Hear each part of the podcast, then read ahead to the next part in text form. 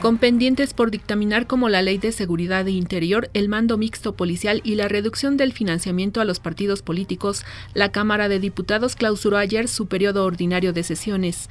Esta mañana la autopista México-Cuernavaca es la que mayor aforo vehicular registra, con 65 autos que salen y 35 que entran. Dictan sentencia de más de 10 años de cárcel a Inés Coronel Barrera, suegro de Joaquín El Chapo Guzmán. Sin dar a conocer las razones, Turquía bloqueó todos los accesos a la enciclopedia Wikipedia en línea, le informó Alicia Hernández.